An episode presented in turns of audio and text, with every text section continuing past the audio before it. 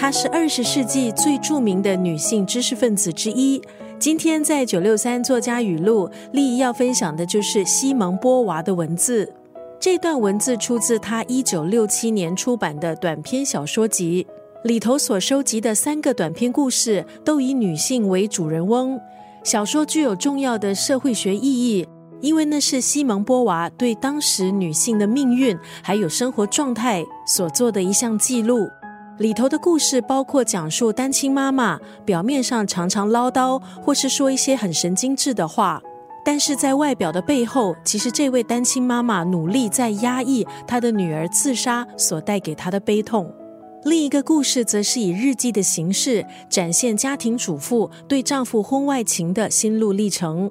作为一位女性作家，西蒙波娃从自身的经验出发，以文字成为了那个时代女性的代言人。同时，也借由他的文字作品鼓励女性成为自己想要成为的人。今天在九六三作家语录就分享西蒙波娃的短篇小说集《独白》当中的这句话：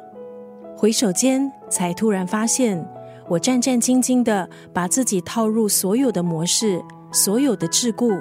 走到途中，才突然发现，我只剩下一副模糊的面孔和一条不能回头的路。今天在九六三作家语录分享的是法国女作家西蒙波娃的文字。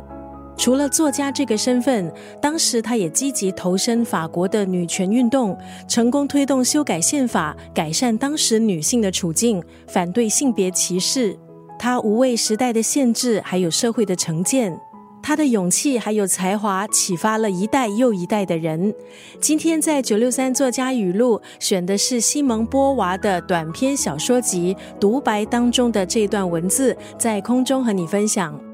回首间，才突然发现，我战战兢兢的把自己套入所有的模式，所有的桎梏，走到途中，才突然发现，